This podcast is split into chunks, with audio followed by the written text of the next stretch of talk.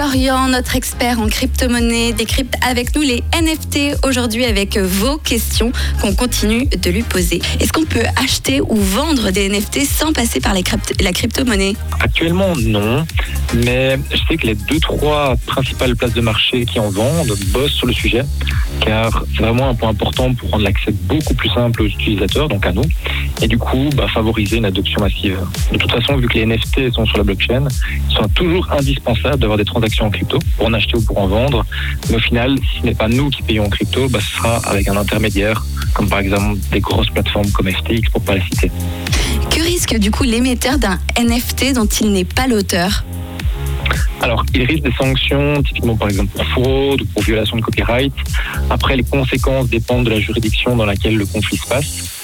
J'ajouterais aussi qu'aujourd'hui, les règles ne sont pas encore bien définies. Du coup, il y a clairement un flou qui est présent, car malheureusement, il n'y a pas encore de cadre juridique.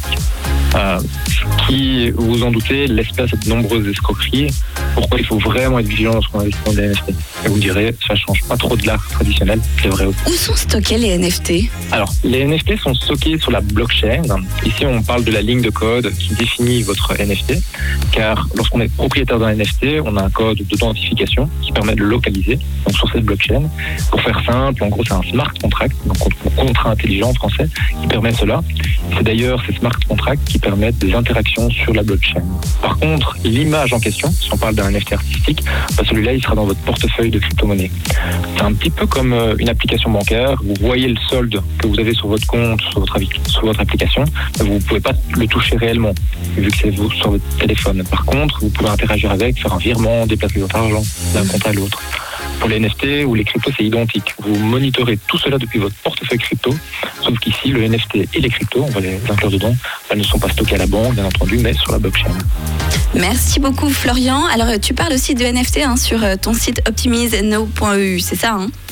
Exactement, on y trouve plein d'informations pratiques et utiles. N'hésitez pas donc, Florian, on se retrouve lundi prochain pour un nouvel épisode de Décrypter la crypto. Avec plaisir, à tout bientôt. Et nous, on repart avec le meilleur des hits sur Rouge. Nouveau son. Rouge.